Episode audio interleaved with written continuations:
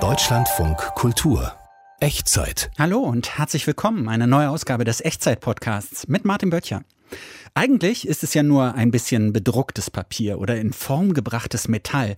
Und doch dreht sich die Welt darum. Ums Geld. Wir drehen heute mit, aber es gibt keine Spartipps, auch keine Neiddebatten. Wir erzählen interessante Geschichten rund ums Geld. Es geht um Schnäppchenjäger, um Kinder, die sich in ihren Ferien mit dem Zahlen von Steuern beschäftigen.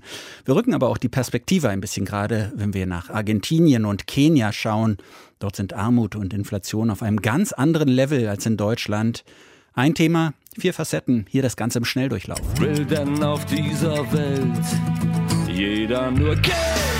Geld sind die in einer Gesellschaft allgemein anerkannten Tausch- und Zahlungsmittel. Er ist jung und braucht das Geld. Das ist hier wie eine Stadt für uns und wir arbeiten hier, um Geld zu verdienen. Es gibt im Düsseldörfchen ganz verschiedene Spielbereiche.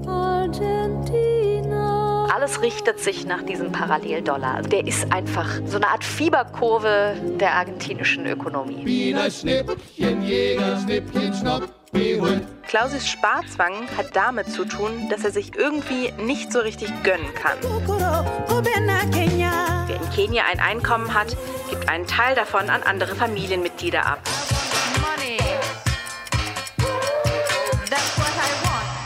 Über Geld, da spricht man ja eigentlich nicht, aber wie man in diesen inflationsgeplagten Zeiten sehen kann, Geld ist ein Thema. Auch bei uns heute in der Echtzeit. Und das führt uns jetzt nach Düsseldorf, ins Düsseldörfchen. Das ist ein Sommercamp. Da leben in der Ferienzeit hunderte Kinder, fast wie Erwachsene. Sie übernachten dort zwar nicht, aber sie verbringen jeden Tag da. Es gibt Stadtversammlungen, Wahlkämpfe, ein Rathaus, eine Zeitung und auch eine Bank. Die Kinder lernen, wie Politik, Wirtschaft und das Gemeinwesen funktionieren. Und sie haben auch ihr eigenes Geld. Auf ihre kleine Welt, da sind sie ziemlich stolz, so wie hier, Noah zum Beispiel. Das ist hier wie eine Stadt für uns und wir arbeiten hier, um Geld zu verdienen. Noah, eins der Kinder im Sommercamp Düsseldörfchen, wo sie, ja, ich sag's mal so, Erwachsene nachahmen. Eingefangen hat diese Stimme meine Kollegin Erin Önsers. Hallo Erin. Hallo Martin. Die Kinder, die haben ihre eigene Stadt und gehen in den Ferien arbeiten. Es scheint ihnen zu gefallen. Aber das wirft natürlich auch einiges so an Fragen auf. Äh, warum wäre so eine Frage? Aber vielleicht fangen wir erstmal mit dem Wie an. Ist das so wie in einem Betrieb? Vielleicht sogar ja, mit einer Stechuhr, an der die Kinder morgens einchecken, wenn es losgeht? Nein, das nicht, aber sie bekommen jeden Morgen bunte Bändchen an den Arm und die signalisieren, wir sind Bürger dieser Stadt. Und geschaut wird auch schon, ob jedes Kind noch seine gelbe Arbeitskarte hat, denn darauf wird dokumentiert, wie viele Stunden jedes Kind schon gearbeitet hat. Und den Bereich, in dem die Kinder arbeiten wollen, den können sie sich ganz frei aussuchen. Und was gibt's dann für Bereiche? Also in welchen Berufen können die Kinder so ihren, ihren Neigungen nachgehen? Ist das Handwerk oder ist das mehr so Büro oder? Ja, tatsächlich alles. Es gibt im Düsseldörfchen ganz verschiedene Spielbereiche, zum Beispiel das Modehaus, das Kunstatelier, eine Schreinerei, den Autohof, das Rathaus, die Zeitung und alle Bereiche vergeben, natürlich unter der Anleitung von Betreuern, Jobs. Und die zwölfjährige Maja zum Beispiel, die ist Chefredakteurin des Düsselblatts und sie erstellt gerade eine Werbeanzeige für die Bank. Unsere Bank ist sicher. Die haben sich einen Artikel gewünscht, dass das Bargeld bei denen sicher ist. Und deswegen habe ich diesen Slogan genommen, mache da jetzt ein paar Geldscheine drauf, um das Ganze ein bisschen kreativ zu gestalten. Und dann versuche ich gleich noch einen kleinen Artikel darüber zu schreiben, warum die Bank denn überhaupt sicher ist. Das hört sich ziemlich erwachsen an. Das hört sich aber auch so nach, nach ähnlichen Ängsten an, wie Erwachsene sie haben. Dass nämlich das Geld wegkommt und vielleicht aufgefressen wird, an Wert verliert, oder? Tatsächlich, ja. Die Kinder hatten auch Angst vor Diebstahl, Inflation und mit dem Besitz kommen ja auch die Ängste auf, wie bei den Erwachsenen. Aber die Bank zahlt übrigens der Zeitung auch Geld für die Anzeige und so kommt auch der ganze Wirtschaftskreislauf im Düsseldörfchen zum Laufen. Oder die Kinder, die machen sich selbstständig, wie etwa Mattea und ihre Freundinnen, die ich getroffen habe. Sie verkaufen in ihrer selbst errichteten Holzhütte Pancakes. Was möchtest du haben? Ähm, zwei Pancakes. Macht das? Zwei, zwei Düssel-Euro. Danke. Ja, weil sie die Pancakes aber von zu Hause mitgebracht, also von außen eingeführt haben, da müssen die Kinder erst eine Händlerlizenz erwerben und dann 20 Prozent des Gewinns verzollen. Ich wollte fragen, wir haben heute die Zolllizenz gemacht. Ähm, wir wollten morgen wieder Pancakes verkaufen, also die gleichen. Müssen wir uns das morgen wieder anmelden, ne? Morgen müsst ihr euch wieder dafür anmelden, genau. Ja. Das klingt ja nach, nach unglaublich viel Bürokratie. Allerdings, ja. Aber die Kinder machen wirklich mit, ohne zu meckern. Es bringt auch eine Ernsthaftigkeit und auch eine Verbindlichkeit mit sich, auch wie bei den Erwachsenen. Und die müssen sogar Steuern entrichten, zweimal einen Düssel-Euro pro Woche. Und als ich da war, war gerade Zahltag. Und Max, ein Neunjähriger, der sollte seine Abgaben für die ganze Woche nachzahlen. Nein, ich war krank. Hey, aber wenn ich da ja, dann habe ich ja nichts in, an Leistungen bekommen, weil ich ja krank war. Das ergibt doch dann gar keinen Sinn. Das ist ja so vom Amt entschieden worden, vom Bürgermeisteramt, dass jeder Bürger Steuern zahlen muss und man sieht keine Unterschiede zwischen Kranken und Gesunden. Ja, okay, okay, okay. Also es klingt irgendwie vernünftig, als würden Kinder da tatsächlich was fürs Leben lernen, aber da herrscht dann tatsächlich sowas wie, wie Unmut über die Steuern? Ach, eigentlich nicht. Aber Max, der war in Geldangelegenheiten immer ziemlich fuchsig und er hat auch die Selbstständigkeit vorgezogen und sogar mal ein Wettbüro betrieben. Aber um die Steuerzahlung ist er trotzdem nicht rumgekommen und die regierende Partei Evolution, die hatte ja das Gesetz beschlossen und somit basta. Von den Steuergeldern wurden aber auch Spaßevents finanziert und sogar ein Pool errichtet. Und da konnten die rund 300 Kinder zwischen 8 und 14 Jahren wirklich nicht meckern. Die Kinder hatten eine eigene Währung im Dorf, den Düssel-Euro. Was ist denn das für eine Währung? Ja, eine sehr stabile von Kindern für Kinder die einzige Währung, mit der im Düsseldorfchen bezahlt werden kann. Und äh, ein Umtausch von Euro in Düssel-Euro ist gar nicht möglich. Ein Wasserzeichen schützt vor Falschgeld. Und dieses Jahr haben die Kinder vier Düssel-Euro pro Stunde verdient, Beamte und Bankangestellte sogar etwas mehr, denn das hat die amtierende Regierung so beschlossen. Wir sind Finanzprofis und ja, wir kriegen auch ein bisschen mehr Geld. Genau, wir kriegen auch mehr Geld dadurch und wir sind jetzt hier fest angestellt. Genau. Ja, die Finanzprofis sitzen am Bankschalter vor ihren Laptops und es gibt sogar einen echten PIN-Automaten, wo die Kunden ihre Geheimzahl eingeben müssen. Wir machen jetzt hier den Schalter auf. Dann kann uns die liebe Elisabeth, die ist unsere erste Kundin, die kann uns einmal ihre Karte geben, ihre Arbeitskarte und alles? möchte das aufs Konto alles einzahlen. Aufs Konto? Ich habe im Media Lab gearbeitet, da habe ich Fotos gemacht und du hast jetzt 48 auf dem Konto, 48 Düssel-Euro und genau, das ist jetzt alles auf deinem Konto eingezahlt. Floris, die wir gerade gehört haben, die hat mir erklärt, warum sie bei der Bank arbeitet. An meinem Job finde ich gut, dass äh, man anderen helfen kann, ein Konto zum Beispiel zu eröffnen. Ich finde aber auch gut, so mit Geld zu rechnen und damit umzugehen und auch zu zeigen, dass man vertrauenswürdig ist und mit dem Geld der anderen gut umgeht. Ich bin auch selber sehr tüchtig im Geschäft und so. Ich habe das, glaube ich, auch ein bisschen von meinem Papa vererbt, weil der hat zwei Läden und der ist Unternehmer. Das klingt so wie ein Paradies für zukünftige FDP-Wähler, also auch nach knallhartem Kapitalismus. Dreht sich in dieser Kinderstadt tatsächlich alles nur ums Geld? Nein, die Kinder, die müssen ja auch nicht arbeiten gehen. Sie können auch den ganzen Tag Ping-Pong spielen, in den Werkbereichen kreativ sein aber sich trotzdem an den Bürgermeisterwahlen beteiligen oder bei der Stadtversammlung einbringen. Wer natürlich aber ein paar Düsseldorfer in der Tasche hat, der kann sich auch etwas im leckeren Bistro leisten oder auf dem Markt oder bei den Stadtfesten. Katharina Termat, die arbeitet für den Veranstalter Aktion und Kultur mit Kindern und sie ist die Projektleiterin des Düsseldörfchens. Ich sehe das nicht so kapitalistisch. Für mich ist dieser Geldkreislauf oder das Geldsystem wirklich ein Spielmoment. Und es kann halt ein Motor sein und es kann viele Dinge ankurbeln und manchmal auch ein Regularium. Ne? Zum Beispiel Thema Häuserbau. Da brauchen die Kinder halt erstmal ein bisschen Geld und die müssen erstmal arbeiten und die müssen erstmal einen Werkzeugführerschein machen, bevor die sich ein Grundstück kaufen können für 30 Düssel Euro ein Grundstück auch noch kaufen. Ich meine, 30 Düssel-Euro, das klingt relativ nach Schnäppchen, aber das heißt also, die kaufen sich ein Grundstück, können sich dann vielleicht sogar ein Haus bauen dort. Wir haben ja jetzt schon so ein paar Stimmen gehört. Es klingt so, als würde den Kindern das, das wirklich viel Spaß machen, dass sich so viel ums Geld dreht und um den Besitz. Also macht das dann auch denen Spaß, die vielleicht nicht so die geborenen Banker sind? Ja, das Ganze basiert ja auf Freiwilligkeit, denn kein Kind wird hier zu etwas gezwungen. Manche chillen auch den ganzen Tag in ihrer Holzhütte, viele wählen die Selbstständigkeit und verkaufen Popcorn, andere lieben ihre Festanstellung. Das ist wirklich wie bei den Erwachsenen auch gewesen. Und letztlich ist es der Versuch, eine Gemeinschaft aufzubauen, in der alle zu ihrem Recht kommen. Sonja Hirschberg, die das Projekt schon seit über 20 Jahren begleitet, meinte aber auch, also die mögen das schon sehr, das Verdienen des eigenen Geldes und auch das ganz unabhängige Bestimmen äh, jenseits des Elternhauses, was sie mit ihrem Geld hier tun. Wir Älteren, wir kennen das. Der eine hat Geld, der andere vielleicht nicht so viel und möchte es ihm dann wegnehmen.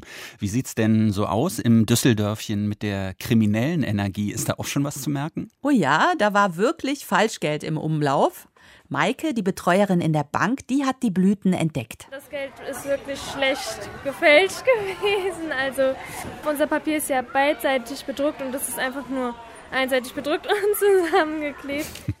Okay, da kommt man natürlich nicht weiter. Ist ja auch nicht so leicht, Geld zu fälschen. Was, was sind denn andere Lektionen, die die Kinder so über Geld gelernt haben im Düsseldörfchen? Ja, vielleicht auch, dass sich Geiz und Sparen nicht immer auszahlen.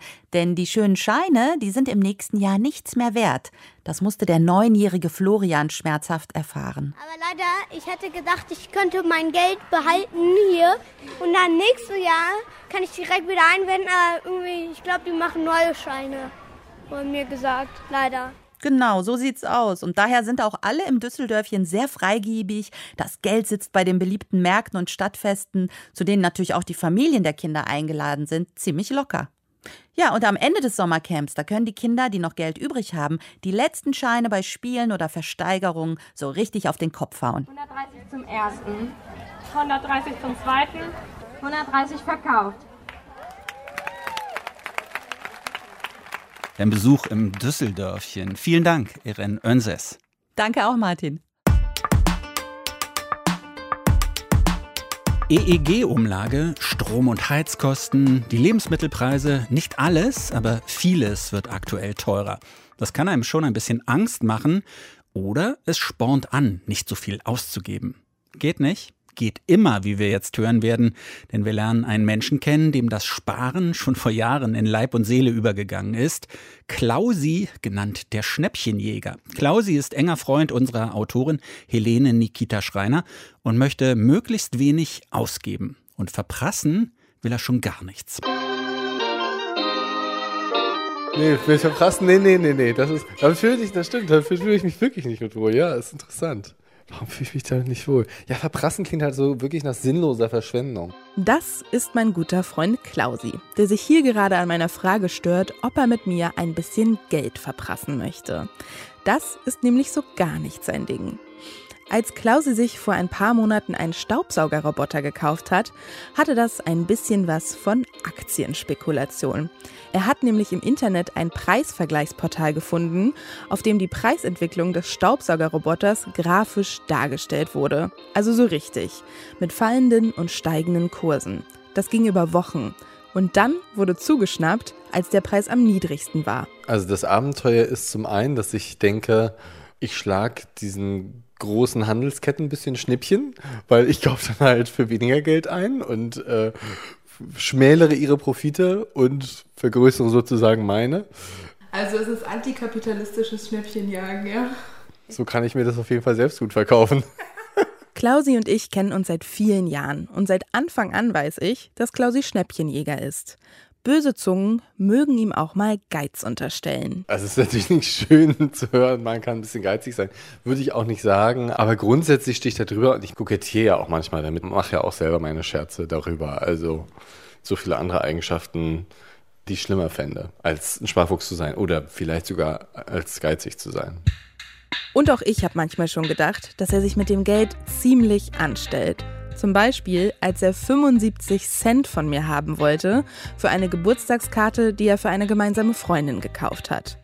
Klausis Verhältnis zu Geld nervt manchmal, fasziniert mich aber auch. Vielleicht, weil ich genau das Gegenteil bin, nämlich verschwenderisch. Klausis Sparsamkeit hat nichts mit finanzieller Not zu tun. Er ist Anfang 30, verdient gut, lebt in Hamburg und muss nur für sich selbst sorgen. Sein Sparzwang hat eher damit zu tun, dass er sich irgendwie nicht so richtig gönnen kann.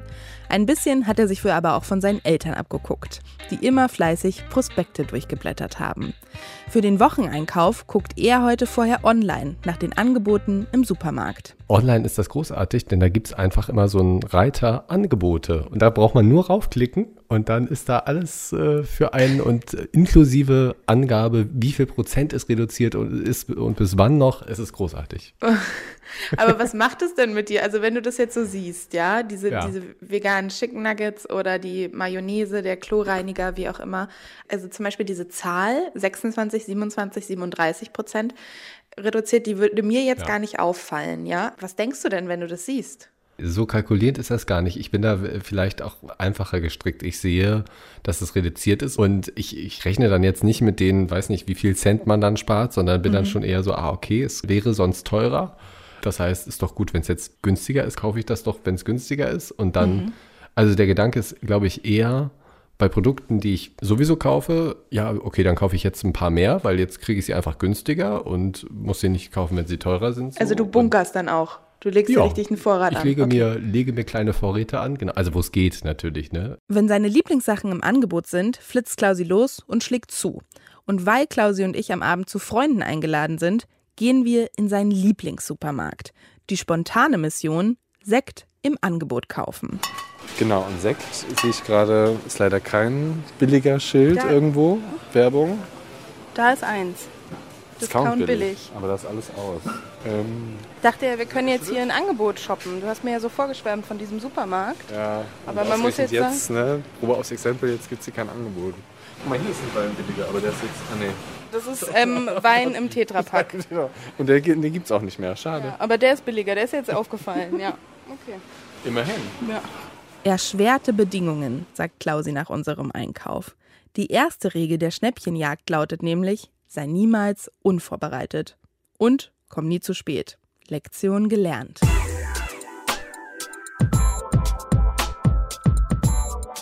Eine Echtzeit rund ums liebe Geld und wir haben sie vorhin schon mal angesprochen, die Inflation. Bei uns liegt sie aktuell bei 7 bis 8 Prozent aufs Jahr gerechnet. In Argentinien, da würden sie sich über solche Zahlen freuen. Da liegt nämlich die Inflation gerade bei 7,4 Prozent im Monat. Der argentinische Pesos verliert also ständig deutlich an Wert und deshalb wollen die Argentinier lieber US-Dollar besitzen. Aber sie dürfen offiziell gerade mal 200 Dollar im Monat einwechseln. Was macht man da? Man tauscht inoffiziell.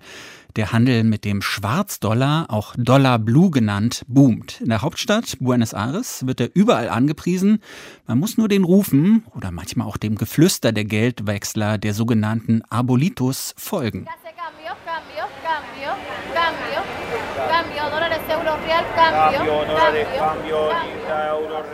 So rufen sie also die argentinischen Arbolitos. Und über die Rolle, die der Paralleldollar in Argentinien spielt, will ich sprechen mit Anne Herberg, mittlerweile Korrespondentin in Brasilien, aber sie hat viele Jahre in Argentinien gelebt. Hallo. Hallo. Anne, wir haben Sie gerade gehört, die Arbolitos oder die, die für Wechselstuben werben und versuchen, Kunden auf sich aufmerksam zu machen. Stehen die da wirklich überall einfach so rum? Weil eigentlich ist es doch illegal, oder?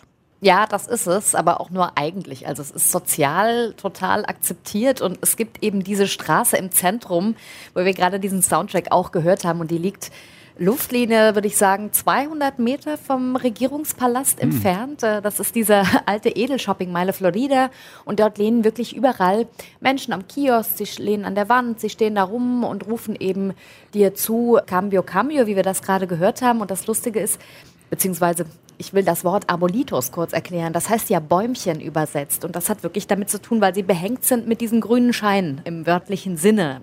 Das sind sie natürlich nicht. Also die grünen Scheine, die Dollar haben sie nicht am Körper, sondern sie werben die Kunden.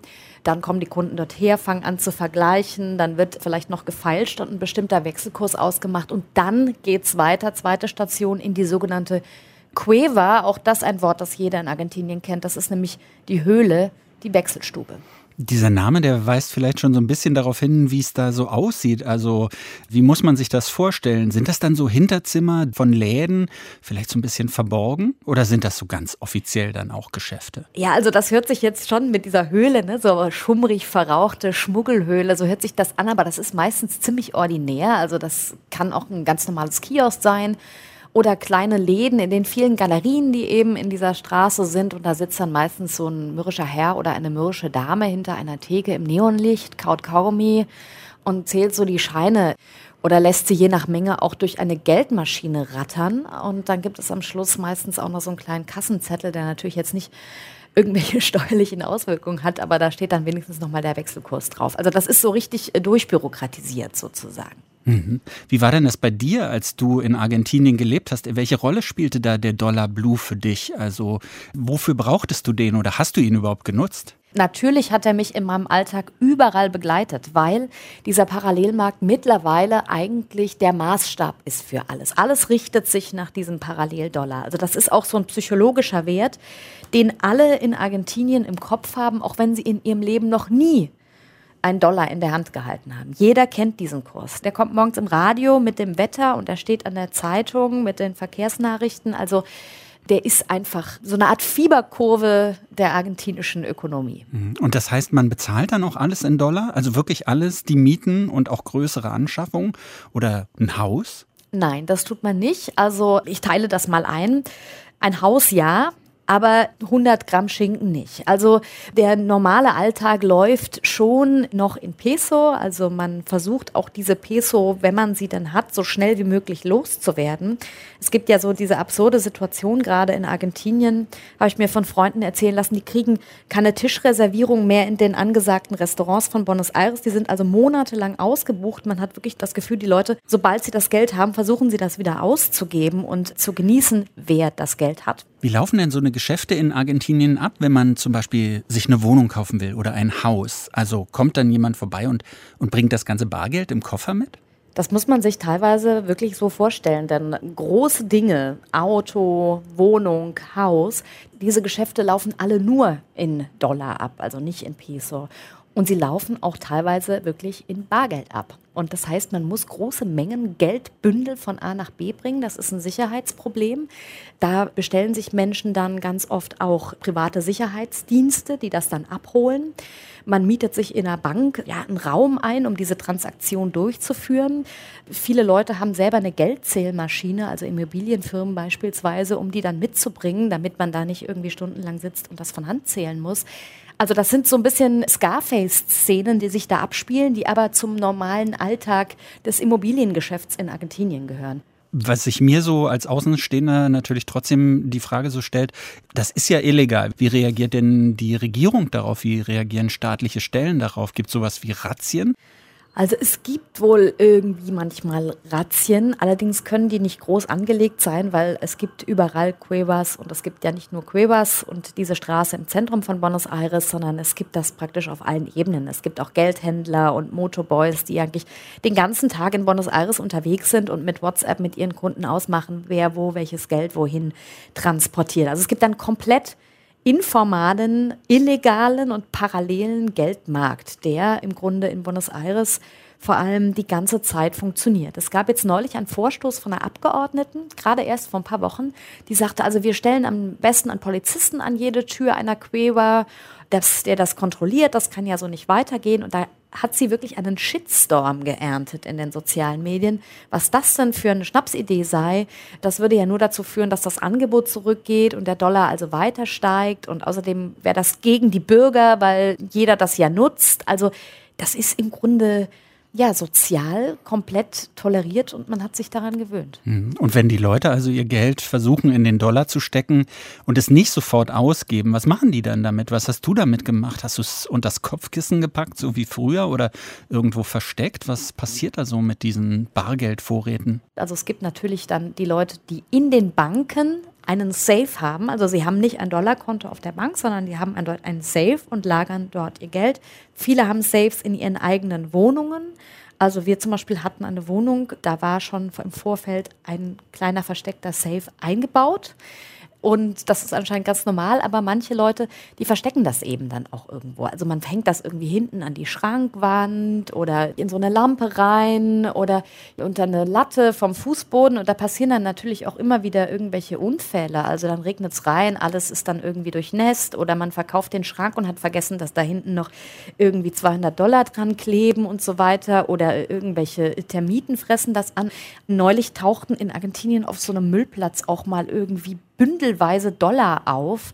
Die sind irgendwie durch irgendein Abflussrohr, jemand hat die da wohl irgendwie verloren oder falsch verstaut und die sind dann da aufgetaucht. Also es ist schon wirklich abstrus, die ganze Situation. Ja, das hört sich nach menschlichen Dramen an, natürlich auch, über die wir jetzt vielleicht kurz so lachen können. Was ist denn mit denen, die gar kein Geld haben, also die sich nicht an diesem Dollar-Schwarzmarkt beteiligen können? Die ja gucken in die Röhre oder wie muss man das sehen? Ja, also es ist ja so, dass in Argentinien schon wirklich lang eine Wirtschaftskrise herrscht und dass mittlerweile 40 Prozent der Argentinier als arm gelten. Und sie sind ja jetzt auch nicht angestellt, die meisten, sondern arbeiten informal. Das heißt, sie haben auch nicht die Möglichkeit, über irgendwelche Tarifverhandlungen mit der Inflation mitzuhalten, sondern sie leben von der Hand in den Mund. Und das ist wirklich dramatisch, weil ja diese Inflation vor allem die Lebensmittel und so alltäglichen Produkte am meisten betrifft. Und es gibt jetzt mittlerweile schon wieder in den Außenbezirken von Buenos Aires sogenannte Trueques. Das sind sogenannte Tauschmärkte. Das gab es schon mal in der Wirtschaftskrise 2001. Also die Menschen kommen dorthin und sagen so, ich habe hier zwei Liter Speiseöl, ich brauche aber dringend Schuhe für mein Kind und dann wird das getauscht. Und was es natürlich auch gibt, ist eine große solidarische Nachbarschaftshilfe. Argentiniens Wirtschaftslage und die Parallelwährung der Dollar Blue, darüber habe ich gesprochen mit Anne Herberg. Vielen Dank für dieses Gespräch. Vielen Dank für euer Interesse. Deutschlandfunk Kultur. Wurfsendung.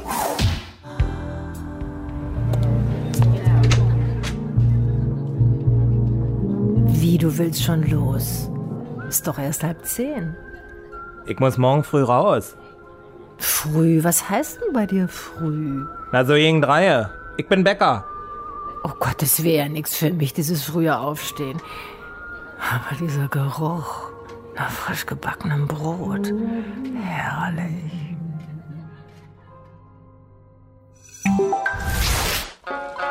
Was mein Herz anrührt? Spatzen ihre Jungen aufziehen. Wenn ich an spielenden Kleinkindern vorbeigehe. Wenn ich Räucherwerk entzünde, das angenehm duftet und mich dann zur Ruhe lege. In Nächten, in denen mein Liebster zu mir kommen soll, bereitet mir schon das Rauschen des Regens Herzklopfen oder der Wind der am Dach rüttelt? Geld, Geld, Geld. Ein Thema, das schnell emotional wird, wenn es uns ans Geld geht. Wenn wir denken, nicht genug zu bekommen oder zu haben, dann wären wir ungemütlich. Und freiwillig vom Geld etwas abgeben, für viele ist das undenkbar. In Kenia, da ist das anders. Wer dort Arbeit hat und Geld verdient, teilt es mit der oft ziemlich großen Familie. Und zwar das ganze Geld. Gespart wird nicht. Gelebte Solidarität, die für das Land, wenn man es mal nur volkswirtschaftlich sieht, gar nicht so gut ist. Und außerdem, was ist mit den Träumen und den Plänen, für die dann auch nichts übrig bleibt? Aus Nairobi berichtet Navina Kotor. Kundschaft im Haarstudio in Kangemi, einem der ärmeren Stadtteile von Nairobi. Im Friseursessel sitzt Susan Afandi und lässt sich neue Zöpfe flechten. Wirklich entspannt ist es hier nicht. Eher ziemlich laut. Trotzdem ist der Besuch ein kleiner Luxus für Susan. Ich bin alleinerziehend und verdiene mein Geld mit dem Verkauf von Second-Hand-Kleidung. Damit unterstütze ich meine Familie. Ich bin die Älteste. Von dem Geld, das Susan verdient, leben außer ihr der siebenjährige Sohn und ihre Mutter. Susans Schwester ist noch in der Ausbildung. Auch ihr greift sie ab und zu unter die Arme. Und dann ist da noch die Oma. Ich muss meine Großmutter unterstützen. Sie ist sehr alt. Ich bin für sie da, kaufe Lebensmittel für sie ein und fahre, wenn nötig, mit ihr ins Krankenhaus.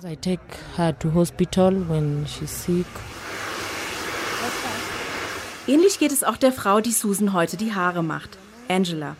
Auch sie gibt ihrem jüngeren Bruder, der noch in der Ausbildung ist, und ihren Eltern regelmäßig Geld. Es war nicht immer einfach. Ich hatte nicht immer ein regelmäßiges Einkommen. Aber heute bin ich durch meine Arbeit als Friseurin in der Lage, Essen für alle auf den Tisch zu bringen. Wenn ich alt bin, erwarte ich, dass meine Kinder mich unterstützen.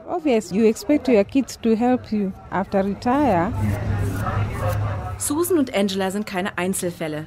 Wer in Kenia ein Einkommen hat, gibt einen Teil davon an andere Familienmitglieder ab. Schulgebühren und Arztrechnungen müssen beglichen werden. Krankengeld gibt es in dem ostafrikanischen Land nicht. Und eine richtige Rente bekommen die wenigsten. Schwester Mary arbeitet seit vielen Jahren als Sozialarbeiterin in Nairobi. Für die Kenianer ist es normal, sich nicht nur um die Eltern, sondern auch den erweiterten Familienkreis zu kümmern. Die anderen, die Gemeinschaft, sind ein wichtiger Bestandteil des Lebens. Ersparnisse hat hier keiner. Statistisch gesehen sind es in Kenia oft die Geringverdiener, die die meisten Familienmitglieder unterstützen müssen. Denn in ihrem Umfeld herrscht oft Arbeitslosigkeit und finanzielle Not. Und auf dem Land ist die Zahl derer, die von einem Einkommen abhängig sind, deutlich höher als in der Stadt. Aber selbst die kleine kenianische Mittelklasse kann kaum Geld sparen. Für die Volkswirtschaft hat es fatale Folgen, sagt Wirtschaftswissenschaftler Jacob Omolo. Wenn nicht viel gespart werden kann, kann auch nicht besonders viel investiert werden und die Wirtschaft muss mehr Kredite aufnehmen. Das wirkt sich wiederum negativ auf die Wettbewerbsfähigkeit des Landes aus. Es werden weniger Arbeitsplätze geschaffen. So entsteht eine Spirale, die dazu führt, dass die Armut im Land steigt.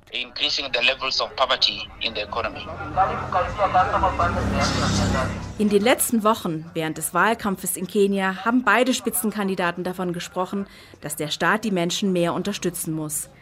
Aber das Land ist im Ausland schwer verschuldet.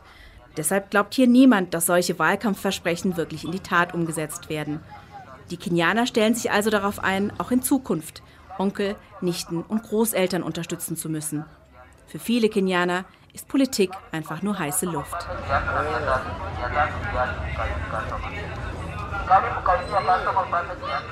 Einer für alle Geldgeschichten aus Kenia. Es gibt ja so viele schlaue Sprüche übers Geld. Ich habe mir zum Abschluss einen von Einstein ausgesucht, der soll gesagt haben, die besten Dinge im Leben sind nicht die, die man für Geld bekommt. Geld. Ein Thema, vier Facetten, das haken wir damit ab. Diese Echtzeit-Episode ist vorbei, aber es gibt natürlich noch diverse andere Ausgaben, fast überall dort, wo es Podcasts gibt. Und wer uns lieber live im Radio hören möchte, jeden Samstagnachmittag von 16 bis 17 Uhr im Deutschlandfunk Kultur. Ich bin Martin Böttcher, vielen Dank fürs Zuhören, bis bald.